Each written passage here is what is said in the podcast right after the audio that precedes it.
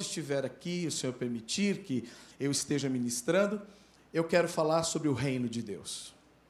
E fiquei sabendo hoje que o pastor Jonas começou a falar uma série sobre o reino de Deus. Eu comecei a falar isso na igreja de Santo Amaro. Deus tocou fortemente o meu coração para iniciar uma série O Reino de Deus em Santo Amaro. Eu não conversei com o pastor Jonas sobre isso, óbvio, não combinamos, mas eu fico sempre muito grato a Deus por este toque do Espírito Santo. Eu dou valor a essas coisas. Você pode achar até que, ah, mas isso para mim é muita coisa. Para mim, quando alguém anda no Espírito, anda em comunhão no Espírito, é uma coisa tremenda, é ou não é, irmãos?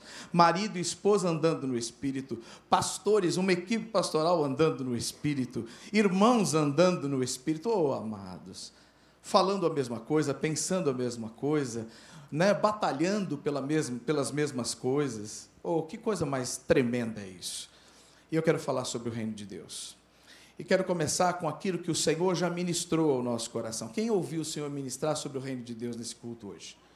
Quem é que ouviu? O Espírito Santo já começou a ministrar sobre o reino de Deus aqui. Nos louvores, o Senhor já começou ministrando o nosso coração com louvores, com declarações exclusivas de que a glória é só dele, de que o nome dele é nome sobre todo nome, não há outro nome igual de que Ele reina soberano sobre tudo e sobre todos. Nós cantamos aqui a soberania e a glória do Senhor, deste Senhor chamado Jesus Cristo, o Filho de Deus. Mas também ouvi aqui a citação de uma palavra que está em Isaías 61. Não está nem no meu esboço isso agora, mas eu quero começar por ela, amém? Vamos começar por onde já começou. Não é porque quem dá o tom quem dá o ritmo é o Senhor, né? não é o homem no púlpito. É o Espírito Santo que usa a vida do homem no púlpito. Amém?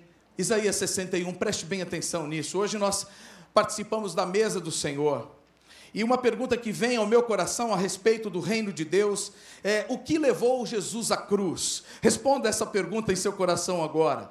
O que é que moveu Jesus à cruz do Calvário, a se entregar como ovelha muda ao matadouro? O que é que moveu o coração? Qual foi a motivação de Jesus ao ir para a cruz? Uns diriam amor. Não está errado. Poucos diriam justiça. Poucos diriam justiça. Vamos ler Isaías. O Espírito do Senhor soberano está sobre mim, pois o Senhor me ungiu. Unção aqui, capacitação, empoderamento, amém? Reconhecimento de autoridade. Sim ou não? Assim como se ungiam os reis, os profetas. Quando era derramado óleo sobre a cabeça de um, de um, de um homem, ele era ele era empoderado, ele era liberado, ele era reconhecido para o governo, ele era reconhecido para profetizar ou para orientar, ele era capacitado e liberado para governar o povo, seja pela palavra, o profeta, fosse pelo governo do rei, quando Israel então recebeu um rei, que até então, até Saul, né? Antes de Saul, Israel era governado por Deus diretamente pela boca dos profetas. Israel era uma teocracia, teocracia, ou seja, Deus era o governo de Israel. Até que Israel achou que era muito estranho não ter um rei como os outros povos tinham. Pedindo um rei, então Deus pega e dá um rei a eles. E o primeiro rei de Israel, você sabe, foi Saul. Essa unção tem a ver com governo, tem a ver com empoderamento para governar, amém? Diz aqui: o Senhor me ungiu para levar boas novas aos pobres. Diga boas novas Diga evangelho. Ok, grava isso aí na sua Bíblia, evangelho, certo? Ele me enviou para consolar os de coração quebrantado e para proclamar que os cativos serão soltos e os prisioneiros libertos. Você está olhando aqui a outra versão, que é a versão NVI, que deve ser parecida com a sua, certo? Eu estou lendo na NVT, que é um pouquinho mais contemporânea. Né? Ela traz um pouquinho mais o texto perto da nossa maneira de, de falar hoje. Tá certo? Ele me enviou para dizer aos que choram que é chegado o tempo do favor do Senhor. e o dia da ira de Deus contra seus inimigos. Diga amor. Diga justiça. Tem duas, tem amor e justiça nessa palavra aqui? Sim ou não? Tem amor e tem justiça aqui sim. A todos que choram em Sião, ele dará uma bela coroa em vez de cinzas, uma alegre bênção em vez de lamento, louvores festivos em vez de desespero. Em sua justiça, em sua justiça, em sua justiça, serão como grandes carvalhos que o Senhor plantou para a sua glória.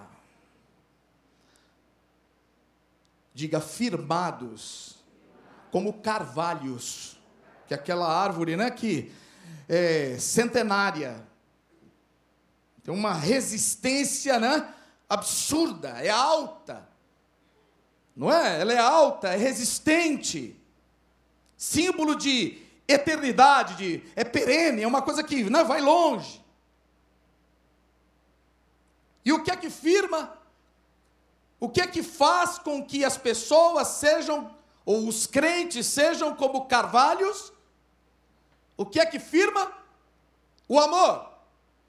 É o amor? O que é que está aqui? Leia o texto, por favor. Eles serão, qual é a comparação aqui que está sendo feita? Com, o, com a justiça. Diga, carvalhos de justiça. Oh! Que, é que será que Deus quer falar conosco a respeito do seu reino hoje? O que é que será que Deus quer nos ensinar através da sua palavra, que já tem nos falado tanto? O que é o reino de Deus? O reino de Deus, a vida do crente, a salvação, a, o galardão, as bênçãos. O que é que nos garante? O que, que é garantia de tudo isso? É o amor? Será? É difícil responder essa pergunta sem dizer, ah, porque é muito forte o amor, sim ou não? Porque Deus amou o mundo de tal maneira Agora continua, né? Deus, não está escrito assim: Deus amou o mundo de tal maneira para que ninguém pereça. Tem, um, tem uma, uma declaração entre uma coisa e outra. Tem ou não tem? Tem ou não tem gente aí na galeria? Deus amou o mundo de tal maneira que deu o seu Filho unigênito para que todo aquele que nele crê não pereça, mas tenha vida eterna. Diga, Deus deu o seu filho como Cordeiro Santo. Diga imaculado, sem mancha. Diga sem pecado. Diga ele deu para cumprir a sua justiça, sem a qual o amor dele não valeria nada para nós.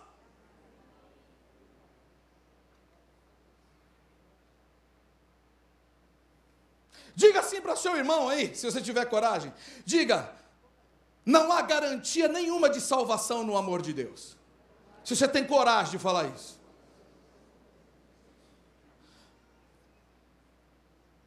Irmãos, há coisas que nós precisamos começar a mexer. Nós precisamos começar a falar declaradamente. Deus amou o mundo e entregou seu filho. Então todo mundo está salvo. É isso. Todo mundo aceitou. Todo mundo recebe o amor. Então o amor não é garantia de salvação.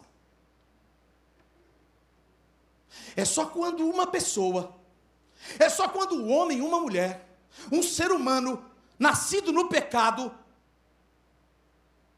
nascido no pecado, no pecado de Adão, porque todos pecaram, e destituídos estão da glória de Deus, diz lá a palavra de Deus em Romanos 3, 23. Sim ou não?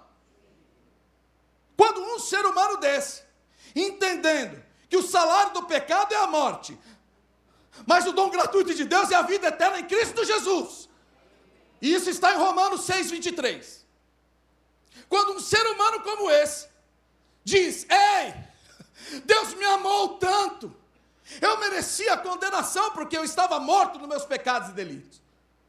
Eu não tinha mérito algum para que Deus se compadecesse de mim. Eu não fiz absolutamente nada para Deus se mover em minha direção. Eu não tenho bondade alguma em mim, porque eu sou irremediavelmente mal, nascido no pecado. Assim é o coração do ser humano, humanidade caída. Mas, como esse Deus pode me amar e pode me amar tanto, a ponto de dar a vida do seu filho por mim, a, a, de, de tal maneira que possa alguém justo, sem pecado, morrer por um pecador, vil pecador como eu.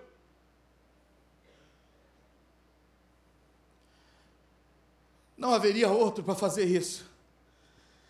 Isso só pode ser de Deus. Isso não é do homem, é dom de Deus. Isso é graça. Eu não merecia, mas Ele me deu. A morte que eu merecia, Ele tardou, Ele recolheu e me oferece vida, e vida em abundância, como foi dito aqui. Aí eu olho e me lembro do Antigo Testamento, quando os homens precisavam comparecer na presença de Deus com um cordeiro, não é? Ofereciam em holocausto, ofereciam pelos seus pecados, pelos pecados da sua família, pelos seus próprios, levavam ao sacerdote, o sacerdote então sacrificava aquilo lá no tabernáculo e depois então apresentava aquele sangue perante o Senhor para dizer que ali então havia um arrependimento. E diz a palavra de Deus que o Antigo Testamento é sombra daquilo que viria é só um tipo daquilo que se cumpriria na pessoa do Salvador e do Messias. Então hoje, vem um ser humano e diz: Eu reconheço que Deus me ama de tal maneira, mas eu sendo pecador e merecendo a morte do pecado, Deus, justo e fiel, santo e perfeito, ofereceu sacrifício, cumpriu a justiça em meu nome. Ele pagou o que era para eu pagar. Ele levou sobre si a sentença que estava sobre mim. E tem mais, se fez meu fiador, porque ele pagou e disse: ah, Eu pago para que ele não, tem, ele não tem como pagar. Mesmo que ele quisesse, ele não conseguiria pagar, porque não há justiça no Paulo para ele pagar. Então, Pai, eu pago em nome do Paulo. E aí o Paulo chega e fala: Eu aceito, Senhor. Eu aceito. Eu não podia pagar mesmo, não. Eu precisei. Eu preciso dessa tua graça e dessa sua misericórdia. Eu preciso desse seu sacrifício, eu reconheço esse seu sacrifício, sem o qual não haveria chance para mim, não haveria vida novamente, não haveria renascimento, redenção, regeneração. Eis-me aqui, Senhor. Eu apresento o meu cordeiro, Senhor. Pai, eis aqui o meu cordeiro, pelos meus pecados. O nome dele é Jesus o Cordeiro de Deus que tira o pecado do mundo, Senhor. Aqui está a minha oferta. Aqui está o meu sacrifício. É isso. Isto representa, de fato, uma vida cristã genuína. Isso representa uma consciência cristã bíblica do que é o gesto ou a obra de Jesus Cristo na cruz. E não só me ama, tanto me ama, tanto que vai ter pizza no céu, fazendo o que eu quiser aqui na terra.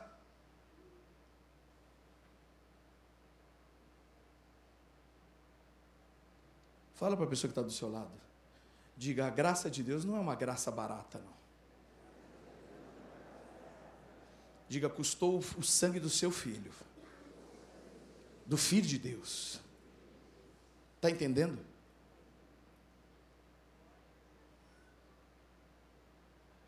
Essa palavra aqui tem a ver com governo. não só com amor. Já viu aquele cara que ama a moça, ama, ama, ama apaixonadamente, depois pega e vira as costas e arruma outra? Mas até então ele amava muito. Mas depois ele pegou, virou as costas e foi embora. Que garantia aquele amor, né? Aquele tipo de amor deu aquela, aquela, aquele, aquela relação. Não estou comparando o amor de Deus com esse amor, amém? Eu tenho plena consciência de que o amor de Deus é perfeito. Mas só para a gente mexer um pouco o raciocínio e entender que não é a nossa garantia, a nossa garantia de salvação não está no amor, está na justiça, porque Deus cumpriu toda a justiça em nosso lugar. E se temos algum mérito hoje, é, são os méritos de Jesus Cristo conquistados na cruz. Dica, méritos de Jesus. É isso que nos garante. E aí entra essa questão de Jesus não ser só Senhor. E quer saber mais? Para ele ser Salvador, ele precisa se tornar Senhor. Você precisa reconhecer que a lei de Deus é assim. É assim que as pessoas são reconciliadas com o Pai. É através do Cordeiro de Deus que se chama Jesus. Portanto, você precisa se ver culpado. Você precisa se olhar pecador, culpado dos seus pecados, para então saber que há uma chance e oportunidade de perdão de Deus para você e você entender que Jesus é o perdão de Deus para você. Ele é o teu fiador, ele é o meu fiador. E aí então você vai ao Pai por ele. Eu sou o caminho, a verdade e a vida. Ninguém vem ao Pai senão por mim. Está escrito isso em João 14, 6. Justiça. Ah, eu conheço Deus. Ah, eu amo Jesus. Ah, eu vou na igreja todo domingo. Ah, eu tomo a ceia, eu dou o dízimo. Ah, eu isso, eu aquilo. Aí eu oro até o Pai Nosso.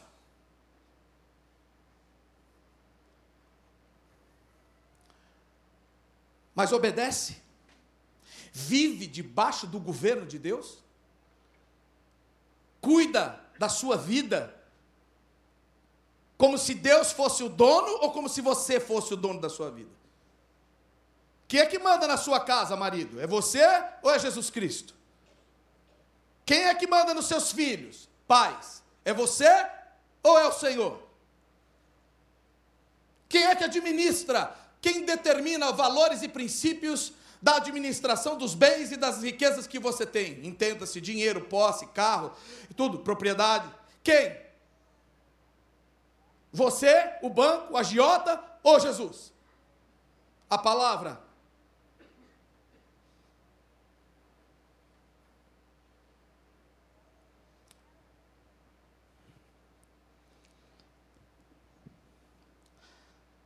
Abra em Isaías 58, por favor.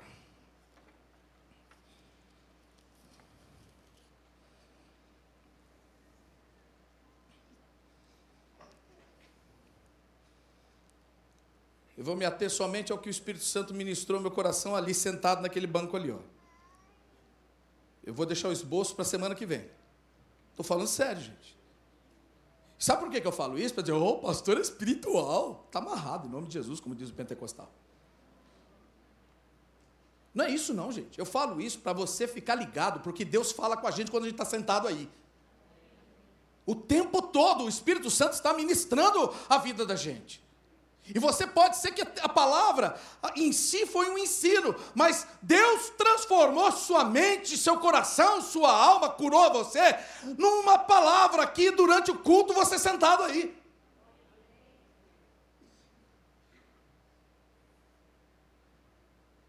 Isaías 58 diz assim: grite alto com todas as suas forças, é por isso que eu estou gritando hoje.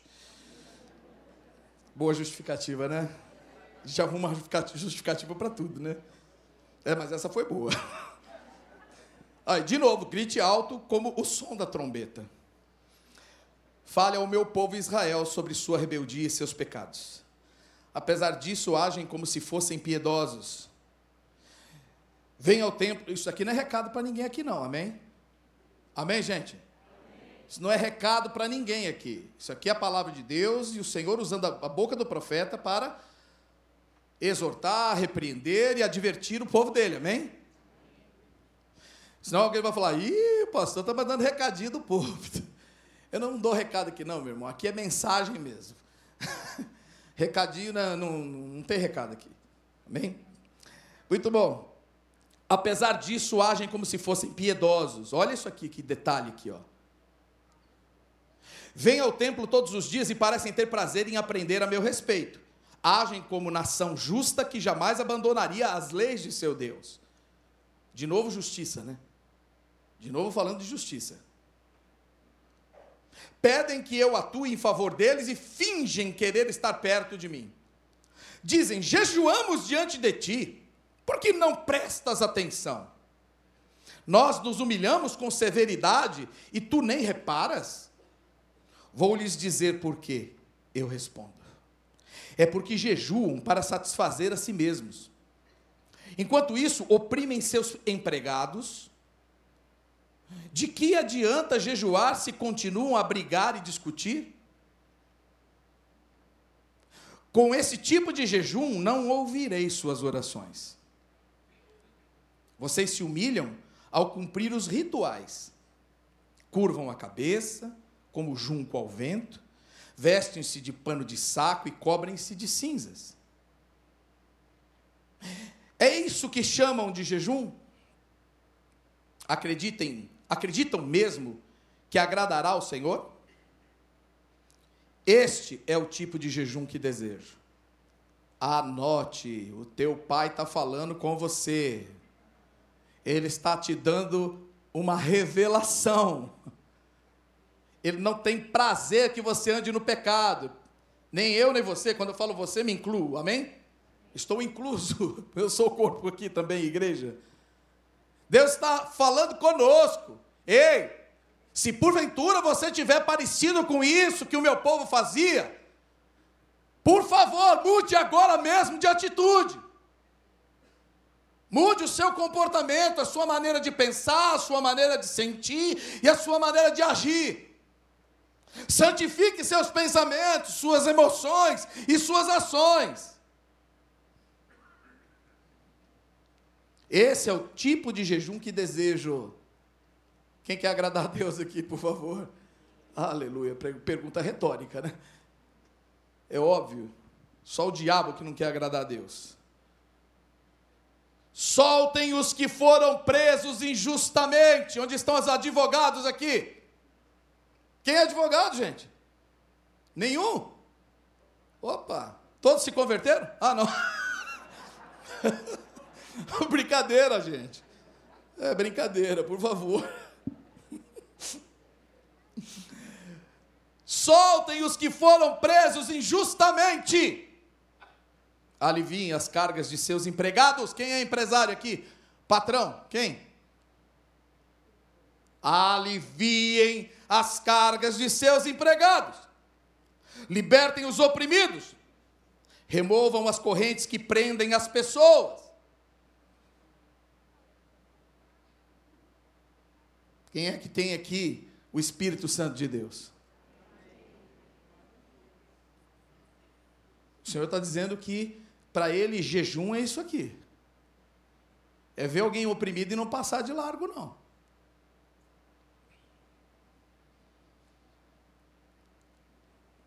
Repartam seu alimento com os famintos. Ofereçam abrigo aos que não têm casa. Deem roupa aos que precisam. E não se escondam dos que carecem de ajuda. Não se escondam dos que carecem de ajuda.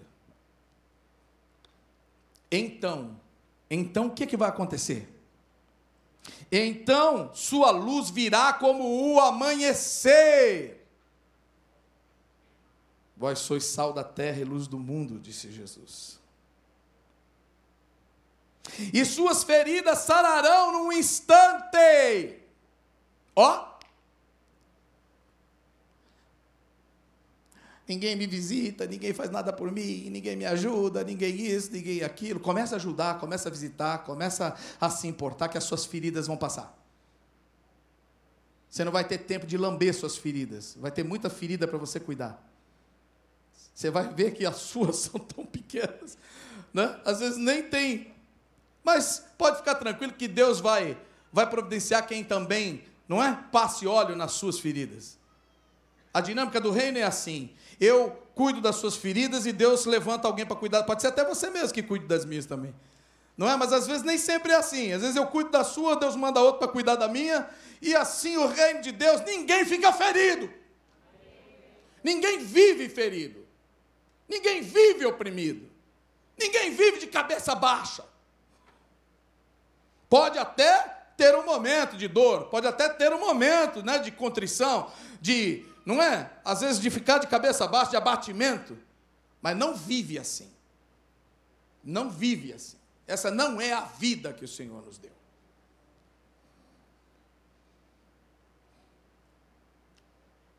Sua justiça os conduzirá adiante. E a glória do Senhor os protegerá na retaguarda. Batalha espiritual, meu irmão. Aleluia. Sai, sai, sai, sai, sai, sai. O diabo fala: saio nada cara de pau. Sai coisa nenhuma, hipócrita. Saio não, porque você quer me resistir, mas você não se sujeita a Deus, o teu Deus que você diz que é Senhor. Como você é desobediente, não se sujeita a Ele, eu não, você não pode me resistir, eu não vou arredar o pé. Tiago, capítulo 4, se eu não me engano. Sujeitai-vos, pois, a Deus, resisti ao diabo, e ele fugirá de vós. Vá para Mateus capítulo 4, faz favor.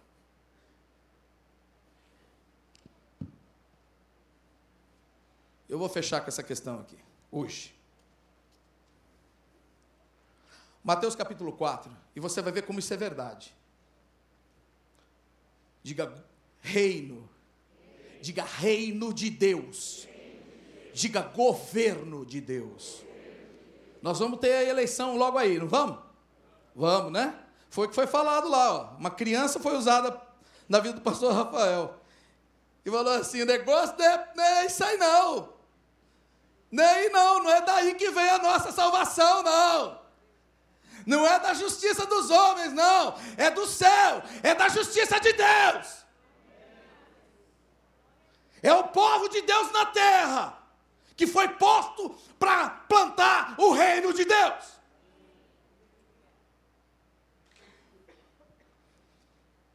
Jesus, então, depois de ser batizado, diz a Bíblia que ele foi impelido, né? Foi levado, empurrado para o deserto para ser tentado pelo diabo. Eu disse assim: olha, cada vez que a gente fizer um apelo, falar assim, vem para Jesus. As pessoas falam assim, vem para Jesus, e a gente completar, vem para Jesus, que depois nós vamos, vai ter uma prova para você, aí você vai passar pela prova, aí todo mundo fala, não quero mais não.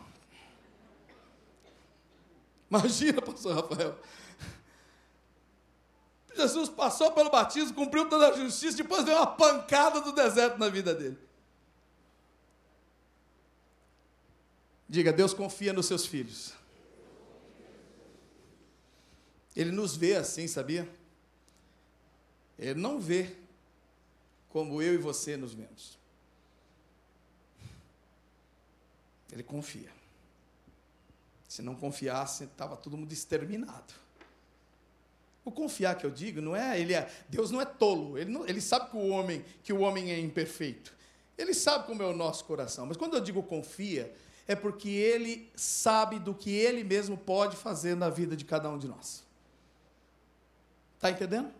Ele sabe que nós podemos, se correspondermos a ele, nós podemos, de fato, fazer as obras que ele mandou fazer. Foi isso que Jesus disse. Se vocês crerem em mim, vocês farão obras iguais, obras maiores farão. Foi ou não foi? Está escrito ou não está escrito isso aí? Basta que a gente creia que a gente se entregue, não é ao governo de Deus. Creia no sentido de, não, Deus falou isso, é isso mesmo. Isso é fé, fé bíblica. Deus disse que é pecado isso aqui, isso aqui é pecado, então eu não vou praticar isso aqui porque isso aqui é pecado. Deus falou para soltar as correntes dos oprimidos, eu vou, é obra minha. É meu dever como súdito, não é de Jesus Cristo. Eu vou obedecer. Eu não vou suportar ninguém oprimido, ninguém preso, ninguém cativo na minha frente e não fazer nada. Mas olha aqui, ó. Em seguida, Jesus foi conduzido pelo Espírito ao deserto para ser tentado pelo. Depois de passar 40 dias e 40 noites sem comer, teve fome. Uau! O tentador veio e lhe disse: Se você é filho de Deus, ó a pergunta. Se você é filho de Deus, ordene que estas pedras se transformem em pães. Só vou parar nessa aqui, tá? Não vou ler as outras, não.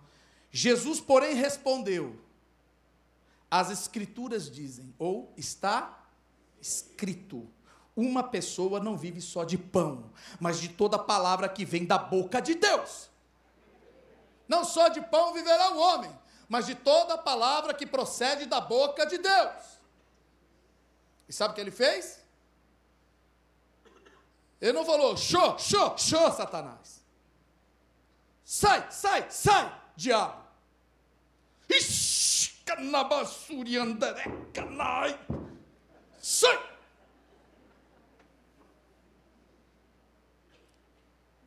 Está escrito está na lei, está na vontade soberana do meu Pai.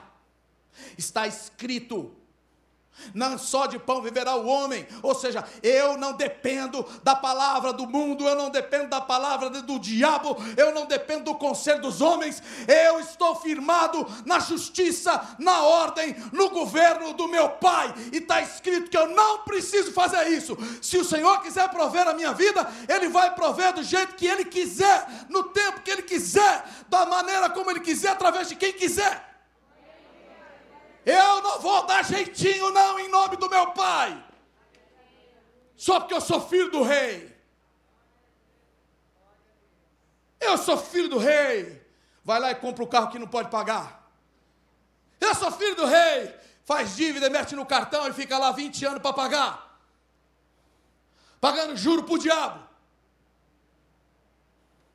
Aí na hora de dar uma oferta.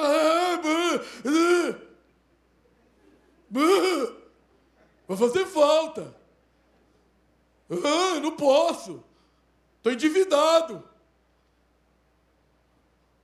Faz oferta para o banco lá, pagando cartão de crédito, pagando juro do cheque especial, e na hora de fazer alguma coisa, né? Aí acha que é pesado. Eu não estou falando isso por causa de dízimo e oferta, amém? Quem é que me entendeu aqui? Por favor. Por favor, aqui não, não, não, não é isso aí. Não confunda, não. E se o diabo falou isso aí no seu coração, já repreenda ele agora mesmo, em nome de Jesus. Fala para ele sair. Ninguém está falando de dinheiro aqui. Estão falando do governo de Deus, que governa tudo em nós, inclusive o dinheiro. Inclusive o dinheiro.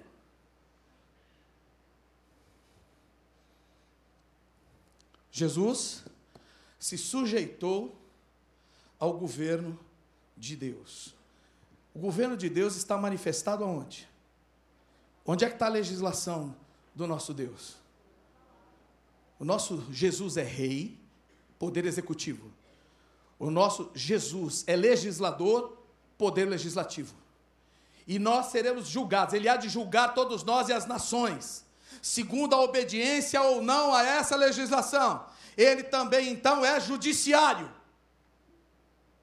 Os três poderes residem numa pessoa só, chamada Jesus, o Cristo, o Filho de Deus. Por isso ele é o Todo-Poderoso.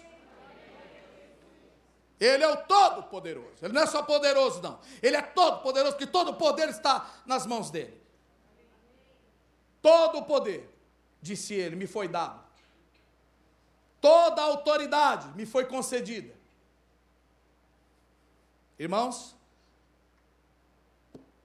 eu estou comprometido pessoalmente, neste tempo que ainda resta, porque eu não, não, não acho que as coisas, né?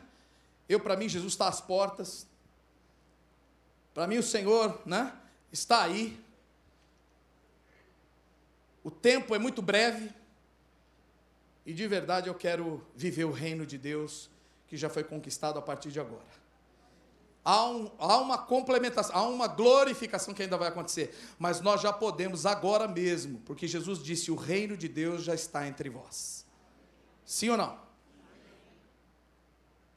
O poder do pecado já foi derrotado, só não foi tirada ainda a presença do pecado. E sabe quem é que foi chamado para lidar com a presença do pecado?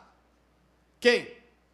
Aqueles que já não têm mais a acusação sobre si, aquele, aqueles que já não são mais governados pelo pecado. Quem é que não é mais governado pelo pecado? Diga eu! Se você é de Jesus Cristo, você vai dizer: sou eu! O pecado não tem domínio sobre mim! Por causa de Jesus Cristo, meu Senhor e Salvador. Senhor e Salvador. Só tem um jeito de ser salvo, filho. É entrar debaixo do governo de Deus, por Cristo Jesus. Isso é salvação de verdade. E é por isso que Deus enviou o seu filho para salvar. É por isso que ele busca a glória. Porque não tem outro jeito do homem viver a vida abundante que Deus criou ele para viver. Porque Deus criou o homem para viver para a glória dele. Ou seja, quando, o homem, quando alguém olhasse para o homem na terra, ia ver assim: esse é um filho de Deus. Por isso que o diabo fica, você é filho de Deus? Você é filho de Deus? Você é filho de Deus? Fica enfiando o dedo na cara da gente. Você vai responder a partir de hoje: sim, eu sou filho de Deus, mas não é porque eu sou filho de Deus que eu posso fazer o que eu quero. Eu faço aquilo que eu escuto de meu pai. Nem só de pão viverá o homem. Ou seja, não é só das minhas necessidades que eu vivo, mas de tudo que o meu pai me manda fazer.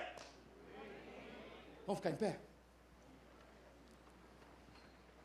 Senão eu vou pedir licença para o pastor Igor, pastor Robério. Irmãos, o Senhor está nos chamando para um tempo de estabelecimento do reino dele. Eh, na última vez que eu estive aqui, eu falei para vocês que a criação está gemendo. Há um clamor da criação. E o clamor da criação é pelo governo de Deus, para que retorne, volte o governo de Deus. Mas enquanto isso não vem em plenitude, porque só Jesus é que pode estabelecer isso em plenitude, agora, já agora mesmo, cada um de nós podemos fazer a nossa parte, resistindo ao, ao diabo, sujeitando-se a Deus. A gente entra debaixo da obediência a Deus e então resistimos o diabo. Você sabe por que a situação já não capotou de vez? Por causa da igreja por causa do remanescente fiel. Não é da igreja institucional, 40 milhões de crentes. 40 milhões de crentes, mas o divórcio continua aumentando. 40 milhões de crentes, mas a prostituição não diminuiu. 40 milhões de crentes e o endividamento ainda continua terrível. 40 milhões de crentes e a distribuição de renda é uma. Eu... Oh, Jesus, estou irado, santamente irado. Perdoa, Senhor. Eu quero ver a igreja, irmãos. Eu quero ver a igreja em todas as esferas dessa sociedade trazendo o reino de Deus. Sabe qual é o nosso papel? Vou ler para você. Ai, Robério, segura aí. Eu preciso ler isso aqui. Quem já ouviu falar no Martin Luther King? Quem? Sabia que ele foi reverendo, né? Foi pastor, né? Olha o que é que ele disse. A igreja deve ser lembrada de que não é a mestra ou serva do Estado, mas sim a sua consciência. Eu não trabalho para o Estado, eu também não sou professor do Estado, mas eu sou profeta. Eu sou consciência do Estado. Ela deve ser a guia e a crítica do Estado, nunca a sua ferramenta. Seu governador, o que, é que o senhor precisa de nós? Estamos aqui ao seu serviço. Estou nada, estou a serviço do rei. Jesus. E se os governos desse mundo estiverem interessados em estabelecer o governo de Deus, eu estou com eles. Senão, não estou coisa nenhuma. Se a igreja não recuperar o seu fervor profético, ela se tornará um clube social irrelevante, sem autoridade moral ou espiritual. Martin Luther King. Vamos orar? Baixa a sua cabeça, por favor. Pai, obrigado pela tua palavra. A tua palavra é tudo o que nós precisamos. Somos os teus filhos, não há dúvida em nosso coração. Tu és o nosso Pai em Cristo Jesus. Fomos adotados na tua família. Agora, Senhor, restaura, restaura, eu te peço em nome do teu filho Jesus, restaura este poder para governar. Restaura, Senhor, essa essa autoridade para ser a consciência do Estado.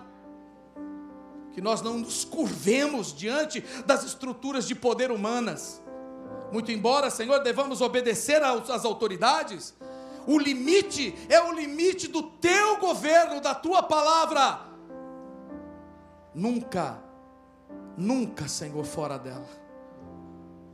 Ajuda-nos a governar a nossa própria casa em primeiro lugar. Tua palavra diz que se nós não governarmos a nossa família em primeiro lugar, não podemos governar nenhuma coisa, nem a igreja. Então começa dentro da nossa casa, começa dentro da nossa vida. Senhor, confronta-nos essa semana para abandonarmos tudo que está fora do teu governo, tudo que está ilícito aos teus olhos. Limpa a nossa vida, porque nós somos um povo santo, chamado para ser santo como o Senhor é santo. Isso é governo de Deus. Venha o teu reino, seja feita a tua vontade, aqui na terra como no céu, porque teu é o reino, o poder e a glória para todos sempre. Amém. Boa semana, meu irmão. Vai paz.